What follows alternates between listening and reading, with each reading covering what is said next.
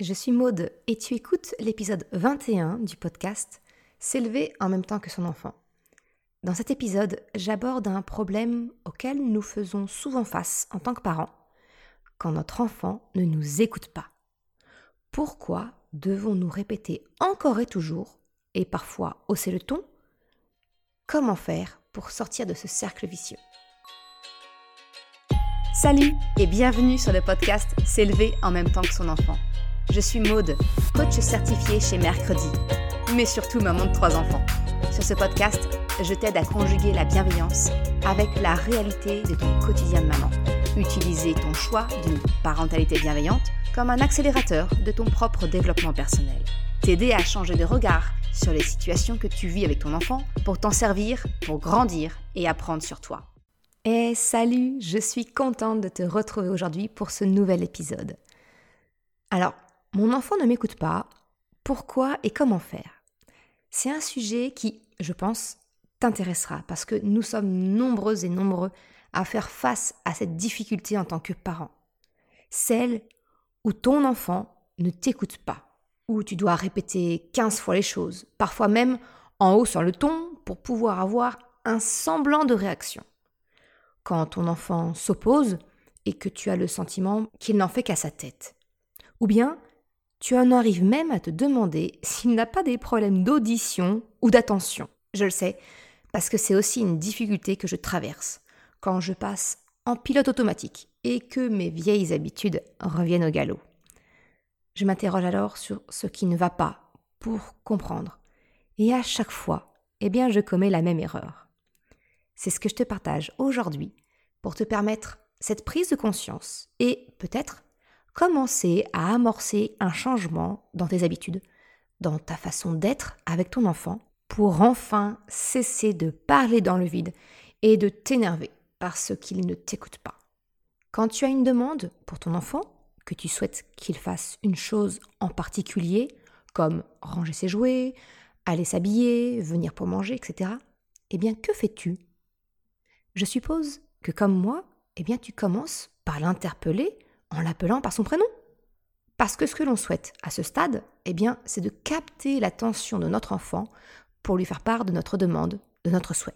Si tu t'es un peu renseigné sur la parentalité positive, tu as peut-être lu des conseils pour établir un contact visuel avec ton enfant, en captant son regard, en se mettant à sa hauteur, ou bien un contact physique, l'interpeller en posant une main sur son épaule, par exemple. Je me souviens que dans l'excellent livre d'Isabelle Filiosa, J'ai tout essayé, elle recommande d'utiliser cette technique, même beaucoup plus tard, hein, quand ils sont adultes, notamment avec la jante masculine, qui semble avoir plus de facilité de se connecter grâce à un contact physique que par une simple interpellation verbale. Ceci explique peut-être cela. je vais arrêter là parce que je vais me mettre à dos tous les papas qui m'écoutent. Mais bref, Toujours est-il que quelquefois, eh bien, ces petites astuces pour établir une connexion avec notre enfant, eh bien, peuvent ne pas suffire pour entraîner une action et que l'on soit écouté. Eh bien, de la même façon que ton enfant, quand tu ne parviens pas à obtenir l'attention positive de sa part, eh bien, tu auras alors recours à l'autre option, la recherche, bien inconsciente, hein, mais la recherche de l'attention négative, parce que le but premier, eh bien c'est de capter l'attention. Et tant pis si elle n'est pas positive. C'est exactement comme dans l'épisode bonus numéro 5 où j'aborde cette notion d'attention positive et négative. Je te mettrai le lien en description si tu souhaites aller un petit peu plus loin. Mais donc à ce moment-là, on rentre dans des stratégies d'impact plus ou moins négatives. Peut-être que quand tu formules une demande à ton enfant et que tu ne sembles pas avoir été écouté parce qu'aucune action ne s'en est suivie, eh bien peut-être que ton réflexe est probablement, comme moi, eh bien de répéter, voire de répéter en haussant le ton. Tu vas commencer à parler plus fort pour pallier à l'hypothèse où tu n'aurais pas été entendu. Ce qui peut être perturbant pour nous en tant que parents qui ayons fait le choix d'une parentalité positive, bienveillante, eh bien c'est de se rendre compte que quelquefois, le fait de hausser le ton permet d'obtenir satisfaction. C'est très frustrant parce que d'un côté, L'efficacité, elle est là, dans les faits. On constate régulièrement que le fait de hausser le ton fait réagir notre enfant. Il se met en action. Mais d'un autre côté, notre intuition nous alerte que ce n'est pas ce qui est souhaitable. Alors certes, le résultat est là, mais pas la manière. Sans parler du fait que si des proches autour de toi ne sont pas convaincus de ton choix d'une parentalité consciente, respectueuse de l'enfant, eh bien cela a peut-être tendance à confirmer tes craintes sur ton choix. Le fait est que ton intuition ne te trompe pas. Même si sur le coup, hausser le ton, crier, on est bien d'accord, ça soulage ton émotion de colère, de ne pas être écouté ni entendu. Mais ce n'est effectivement pas bénéfique sur le long terme pour ta relation avec ton enfant. Parce que la raison pour laquelle ton enfant va se mettre en action n'est pas la bonne. Ce n'est pas une réaction de coopération que tu obtiens, mais une réaction de soumission liée à la peur générée chez ton enfant. Ton enfant réagit quand tu hausses le ton, parce qu'il a finalement peur de toi. Son système d'alerte interne s'est activé. Vu comme cela, je pense que tu comprends facilement pourquoi ce n'est pas le bon moteur qui est engagé. Ça n'a rien à voir avec la coopération. La peur ne génère ni respect ni coopération, seulement de la peur et de la soumission. L'autre technique que nous utilisons en tant que parents lorsque nous ne sommes pas écoutés, eh c'est de reproduire un schéma que nous avons connu ou que nous voyons constamment autour de nous. C'est celui qui est basé sur les punitions ou bien les récompenses. Et oui, oui, je mets les deux dans le même sac. Parce que même si le système des récompenses peut sembler positif de prime abord, eh bien sur le principe du fonctionnement, c'est exactement la même chose que celui basé sur les punitions. C'est une histoire de moteur. Le principe commun aux deux repose sur le fait de faire reposer la motivation sur un moteur externe à l'enfant et non pas interne. Alors, je t'en ai un petit peu parlé de cette notion de moteur de la motivation externe lors de l'épisode 8 concernant les punitions et leurs alternatives dans la parentalité bienveillante. Je te mettrai le lien en description. La motivation interne est celle que nous recherchons à enclencher, parce que c'est elle qui permettra de créer une relation de coopération. C'est avec la motivation interne que ton enfant sera moteur, volontaire, et qu'il passera à l'action. Quand tu menaces ton enfant de représailles, de punitions, de sanctions, eh bien tu déclenches une réaction chez ton enfant générée par la peur. Et oui, encore elle. Et donc, on est bien loin de la relation de coopération que tu souhaites. Mais si au contraire, tu proposes une récompense, une faveur, en retour de l'action de ton enfant, eh bien, c'est une carotte qui le fera bouger potentiellement. Alors certes, sur le moment, ça fonctionne. Mais le problème dans cette démarche, c'est que bien souvent, la carotte initiale que tu as utilisée, eh bien, elle finit par ne plus suffire. Le risque, c'est de rentrer dans l'escalade de la négociation. Comment feras-tu le jour où tu n'auras plus de carottes suffisamment alléchantes pour ton enfant? Comment feras-tu pour obtenir son adhésion, sa participation? Le risque, tu le comprends, c'est de te retrouver dans une négociation sans rien avoir à donner en échange. Et entre nous, ça ne montre pas non plus à ton enfant comment faire pour formuler une demande. Tu lui apprends juste, quelque part, une technique de chantage. Mais tu le comprends, et peut-être en avais-tu déjà conscience.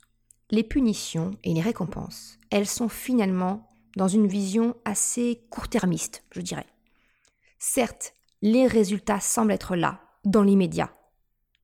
Mais qu'en est-il de ta relation avec ton enfant sur le long terme? Est-ce que les moyens de pression employés seront encore valables dans les années à venir, dans l'adolescence? Que ce soit en termes de punition et de récompense. Auront-elles suffisamment de poids pour faire pencher la balance en ta faveur et donc pousser ton enfant à réagir? Pour conclure cette première partie de l'épisode, une partie de la réponse quant à l'échec de ces techniques pour tenter d'établir le contact avec ton enfant et d'obtenir une réaction de sa part, eh bien réside dans le fait qu'aucune de celles-ci n'enclenche une coopération. De la peur, de la motivation externe, oui, oui, mais rien ne stimule la volonté propre de ton enfant. Finalement, l'inaction de nos enfants et là je dis bien nous, hein, parce que je m'inclus avec toi, quand j'oublie moi-même, prise dans mes vieux réflexes, à cause de la fatigue, d'émotions trop vives. Mais bref, quand on oublie, ça devrait nous alerter non pas sur leur comportement, le comportement de nos enfants, mais sur le nôtre. Pour être plus clair, le fait que notre enfant ne nous écoute pas et que l'on se sente obligé de devoir répéter ou de hausser le ton ne devrait pas être considéré comme une alerte sur le comportement de nos enfants, mais sur notre mauvaise manière de nous y prendre. Alors attention, tu le sais, hein, loin de moi l'idée de te culpabiliser. Simplement, j'aimerais te faire partager ma vision. Quand aujourd'hui, il m'arrive encore, et euh, j'avoue, souvent en ce moment, parce que je suis un peu fatiguée hein, avec le, rythme de la rentrée, mes projets professionnels, la saison, l'automne, hein, la fin d'année qui approche, et je pense qu'on est nombreux et nombreux dans ce cas. Mais aujourd'hui, il m'arrive encore de me rendre compte que je suis obligée de hausser la voix. Eh bien alors, je prends un moment pour me rappeler que ce n'est pas de la faute de mes enfants, mais c'est la mienne. Car ma façon pour me connecter avec mes enfants, pour leur formuler une demande, n'est pas la bonne. Parce que finalement, si tu réfléchis bien, quand tu demandes à ton enfant d'aller s'habiller, de ranger ses jeux, de venir à table, ton enfant, lui, il est en train de faire quelque chose d'autre. Et même si cela ne se voit pas, peut-être est-il en train de penser à quelque chose. Son esprit est connecté à quelque chose de totalement différent de ce que tu lui demandes. Et bien nous, parents, on arrive comme un cheveu sur la soupe, lui demandant d'arrêter arbitrairement ce qu'il fait, à quoi il pense, pour agir immédiatement à notre demande. Sans nous en rendre compte, c'est finalement très arbitraire et intrusif de notre part. C'est normal que notre enfant préfère rester dans sa bulle, dans son monde, et continuer ce qu'il est en train de faire, plutôt que de tout lâcher pour répondre à notre besoin. C'est finalement totalement humain. C'est en cela que je souhaite te faire prendre conscience, changer de regard, comme j'aime le dire, que nous nous y prenons mal finalement pour que notre enfant accède à notre demande. Alors, tu penses peut-être que c'est bien en théorie, hein mais dans la pratique, on fait comment? Tu ne vas quand même pas devoir lui envoyer un recommandé pour le prévenir que tu comptes lui demander de passer à table dans 5 minutes. Non, non. Mais j'y arrive, parce que tu le sais, je ne vais pas te laisser ainsi avec une jolie théorie, mais impossible à mettre en œuvre. Non, je vais te partager mes solutions. Mais comme toujours, je souhaite t'amener vers une prise de conscience pour pouvoir mieux te proposer une vision différente sous un autre angle. Quand tu fais une demande à ton enfant, quand tu souhaites qu'il t'écoute, entre guillemets, eh bien c'est finalement toi qui es en demande. Ton enfant, il n'a rien demandé. C'est donc à toi de faire l'effort de connexion. C'est à toi de faire en sorte que ton enfant soit en mesure de t'écouter. Quand tu lui cries depuis la cuisine que c'est l'heure de passer à table, quand tu lui intimes l'ordre de ranger alors que ton enfant est en train de jouer, tu ne crées aucune connexion. Tu donnes des ordres. Tu n'es pas connecté à lui. Alors peut-être y a-t-il des fois où tu n'es même pas physiquement avec lui dans la même pièce. Et pourtant, lorsque nous demandons à nos enfants quelque chose, nous avons tendance à nous offusquer de leur inaction, de leur silence. Alors que finalement, la demande, elle vient de nous, sans pour autant que nous nous en ayons donné les moyens. Et nous leur reprochons le fait de ne pas nous écouter. si nous souhaitons l'attention de notre enfant, c'est à nous, adultes, d'entrer en interaction avec l'enfant pour créer une connexion avec lui. Et donc cela signifie un changement dans notre façon de faire. C'est abandonner les ordres, les demandes, pour passer sur un mode de connexion, de connivence, je dirais même. Et ça, eh bien ça, ça demande du contact. Pas un contact physique ou visuel, hein, même si cela peut aider, mais un contact dans le sens de relation, une communication. Parce que finalement, si tu regardes bien, la communication, elle est bidirectionnelle. Alors qu'une demande ou un ordre, c'est unidirectionnel. Ce que je te propose donc, comme changement dans ta façon de faire, eh bien, c'est d'établir une connexion avec ton enfant quand tu lui fais une demande, quand tu souhaites qu'il t'écoute, en passant par l'établissement d'une vraie communication bidirectionnelle. Et une connexion par la communication, ça se construit en deux temps, se connecter et formuler sa demande. On va voir ça maintenant en détail. Alors se connecter. Se connecter avec ton enfant, cela signifie d'activer le lien d'attachement qui vous relie avant de formuler toute demande. Cela passe par le fait de se connecter à ce que fait ou pense ton enfant. S'il est en train de jouer, se connecter, eh bien, c'est de s'intéresser à ce qu'il joue, entrer dans le monde de ton enfant pour partager cette intimité avec lui. Finalement, ça revient à entrer dans sa bulle pour pouvoir l'aider, l'accompagner à en sortir quand tu formuleras ta demande. Lorsque tu formules ta demande sans avoir pris le temps de partager avec lui, ni de l'accompagner pour en sortir, eh bien, c'est un peu comme si tu arrivais avec une aiguille pour la lui crever et lui demander de venir maintenant dans la tienne. Tu le comprends, c'est une façon de faire finalement beaucoup plus violente que celle qui consiste à entrer dans sa bulle et de l'accompagner vers la sortie. Si ton enfant semble ne rien faire, le risque, c'est une projection de pensée. Tu sais, c'est une des distorsions cognitives dont je t'ai parlé dans l'épisode 4, qui parle des deux raisons pour lesquelles toi et ton enfant, vous ne vous comprenez pas. Encore une fois, je te mets le lien en description. Mais dans ces cas-là, tu vas peut-être t'imaginer bah, qu'il ne fait rien et que donc il est tout à fait disponible pour ce que tu lui demandes de faire. Sauf que, même s'il ne semble pas physiquement en train de faire quelque chose, eh bien il est peut-être dans ses pensées et donc dans sa bulle. Que tu fais éclater comme une bulle de savon en formulant ta demande. Ce que je te propose, c'est d'entrer dans sa bulle avant de formuler ta demande. Toujours dans cette idée de pouvoir ensuite l'accompagner vers la sortie en douceur pour lui faire part de ta demande. Cela peut être par exemple t'asseoir à côté de lui. Pour le coup, le contact physique va peut-être aider la connexion quand une personne est dans ses pensées. Ça peut être de poser une main sur son dos ou sa cuisse, lui demander s'il va bien, à quoi il pense. En fait, c'est lui demander de t'ouvrir son monde imaginaire en montrant de l'intérêt pour sa vie intérieure ou ses jeux. Tu le comprends donc. Se connecter, c'est finalement s'intéresser à ce que fait ou pense ton enfant. C'est le premier pas dans la communication bidirectionnelle, parce que tu lui demandes de te partager son monde. Cela vient de ton enfant dans ta direction.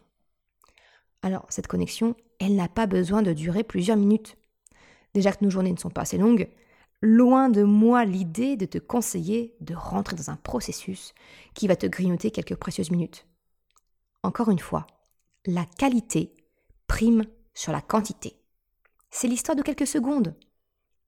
Et évidemment, si tu as un peu plus de temps devant toi, il est toujours bon de prendre du temps pour créer une connexion plus profonde avec ton enfant, afin qu'il se sente réellement écouté, intéressant à tes yeux. Tu lui donnes de l'attention positive, hein, toujours cette attention. Mais ça, ça n'a pas besoin d'être reproduit à chaque fois. Parce que créer une connexion plus profonde, de temps en temps, eh bien ça permet de raviver ce sentiment chez ton enfant dès la plus minime des connexions. En quelque sorte, tu entretiens la flamme, tu jettes une bûche de temps en temps, c'est rapide. Et cela ne te demande pas plus de quelques secondes afin de réactiver ce lien d'attachement profond avec ton enfant. Et à partir de là, quand le lien est créé, eh bien tu peux passer à la seconde étape. Accompagner ton enfant vers la sortie de sa bulle pour entendre ta demande. Pour amener ton enfant à entendre ta demande, et donc être écouté, entre guillemets, eh bien, il faut passer par une transition en douceur pour amener ton enfant à sortir de sa bulle pour rentrer dans la tienne, où l'attend ta demande. En fait, il est souvent difficile pour les enfants de se désengager de ce qui les passionne. Et sans cette transition, eh bien, cela pourrait s'apparenter à de la manipulation grossière et finalement pas très éthique, parce que 100% réalisé dans le but d'atteindre ton objectif. Alors, je vais faire une petite aparté sur euh, le mot manipulation. Peut-être que ce mot employé t'a fait tiquer, parce que, en fait, la manipulation, elle n'a pas bonne réputation. Comme l'explique Fabien Licard dans son excellent livre L'antigue de la manipulation, et je te le recommande plus, plus, plus, la manipulation en soi, elle n'est ni bonne ni mauvaise. C'est ce que l'on en fait qui donne cette couleur, si elle est éthique ou non. Mais finalement, tout est une question de manipulation. La façon de présenter quelque chose, un choix, eh bien c'est forcément lié à ton envie, à tes pensées. Et dès lors, eh bien tu manipules l'autre sans même t'en rendre compte. Donc oui, oui, il s'agit bien de manipulation, comme dans n'importe quelle communication avec une personne. Le tout étant de savoir pourquoi tu le fais. Un but égoïste, qui ne vise que ta propre satisfaction, ou un but partagé, ta satisfaction, mais qui est également bénéfique pour l'autre. Alors, si je reviens dans le cas de cet épisode, le bénéfice pour ton enfant, il n'est peut-être pas évident de prime abord. Tu penses peut-être que ta demande est égoïste parce que le fait qu'il vienne à table maintenant ou qu'il se lave seul, bah, ça t'arrange, toi. Certes, mais c'est également bénéfique pour ton enfant parce que tu lui apprends, en te connectant à lui, comment faire pour sortir d'une bulle pour entrer dans celle d'une autre. Tu lui apprends également, par mimétisme, comment créer une interaction avec l'autre pour formuler sa demande. C'est donc très utile pour lui aussi, afin de savoir comment créer des interactions sociales avec les autres. Cette capacité qu'il développera et qui lui sera très utile maintenant, mais aussi tout au long de sa vie. Je referme cet aparté sur le mot manipulation qui t'a peut-être mis mal à l'aise. Pour en revenir au sujet, concrètement, comment faire cette transition en douceur? Eh bien, c'est encore et toujours, j'ai envie de le dire, la recherche du compromis. Si ton enfant est en train de jouer, tu peux amorcer la transition en lui partageant tes émotions, ton ressenti sur ce qu'il t'a partagé. Tu trouves intéressant sa façon d'avoir agencé la ferme avec les animaux dans l'enclos. Tu trouves malin le fait d'avoir placé ce personnage à cet endroit, etc. Puis, tu vas lui expliquer ta demande, ton propre besoin. C'est l'heure de manger, on va bientôt passer à table. Tu es disponible maintenant? Non? Ok. Qu'est-ce que tu dois terminer pour pouvoir venir à table? Tu rentres les voitures dans le garage pour qu'elles soient en sécurité? Pendant que toi tu viens manger? Tu vois, c'est le moment où tu vas rechercher le compromis acceptable pour toi et pour ton enfant. C'est finalement cette souplesse que tu laisses à ton enfant qui clôturera cette communication bidirectionnelle. C'est une vraie communication parce qu'il y a un échange entre ton enfant et toi. Alors pour clôturer cet épisode, quand ton enfant ne t'écoute pas, eh bien j'aimerais que tu le prennes comme un signal pour toi et non pas pour ton enfant. Comme moi aujourd'hui, je te propose c'est de changer de regard et te dire que c'est probablement ta façon de demander qui est en cause, et non pas le refus de ton enfant de t'écouter. C'est donc d'adopter une approche différente pour formuler ta demande à ton enfant, qui passe par la création d'une connexion. Alors si je dois résumer cette recherche de connexion en un plan d'action, ça donnerait quelque chose comme, euh, en première étape, c'est d'entrer dans la bulle de ton enfant et écouter son monde. La deuxième étape serait d'accompagner ton enfant en douceur vers la sortie, en partageant ton ressenti, tes impressions sur ce qu'il t'a partagé. La troisième étape, expliquer justement ta demande. C'est la formuler. Et enfin, la dernière partie, eh bien, c'est de donner de la souplesse en cherchant un compromis acceptable. Tu as besoin de cinq minutes, de terminer ton livre, d'attendre que la voiture soit garée à sa place, tu vois. C'est ainsi que tu obtiens la pleine et entière coopération de ton enfant. Tu ne lui imposes rien, tu formules une demande, vous trouvez un terrain d'entente. Dès lors, ton enfant est volontaire et a accepté l'idée. C'est un peu comme dans le film Vice-versa. Je ne sais pas si tu l'as vu ou si tu t'en souviens, mais à un moment donné, Colère suggère l'idée de la fugue à Riley. Et elle dispose de son libre arbitre pour accepter ou rejeter l'idée. Mais dès lors que l'idée est acceptée, eh bien alors, elle lui est propre. Cette idée lui appartient. Et c'est donc le moteur interne, le plus puissant, qui est activé. Le mot de la fin, j'aimerais te dire que ce qui fonctionne avec ton enfant, ce que je viens de te partager, eh bien, ça marche également avec toute autre personne avec qui tu es en relation. Famille, amis, proches, collègues. Essaye. Tu verras, ça change vraiment la façon d'entrer en relation avec les autres. Je te remercie d'avoir écouté cet épisode jusqu'à la fin. Tu retrouveras, comme d'habitude, une retranscription sur le site mercredi.com. je te mets le lien en description de l'article. Si tu as aimé cet épisode, s'il t'a été utile, je t'invite à le partager, à en parler autour de toi. Ou si le cœur t'en dit, et si tu écoutes sur la plateforme d'Apple Podcast, eh bien, c'est peut-être de me laisser une note 5 étoiles et un commentaire. Cela me permet de faire connaître le podcast et m'encourage à progresser. Un grand merci à celles et ceux qui prennent le temps de le faire ou de m'envoyer un message sur Instagram. Ça me fait vraiment chaud au cœur et c'est un puissant moteur pour moi. Je te souhaite une excellente journée, après-midi, soirée, quel que soit le moment où tu écoutes. Et je te dis à la semaine prochaine pour un nouvel épisode. Ciao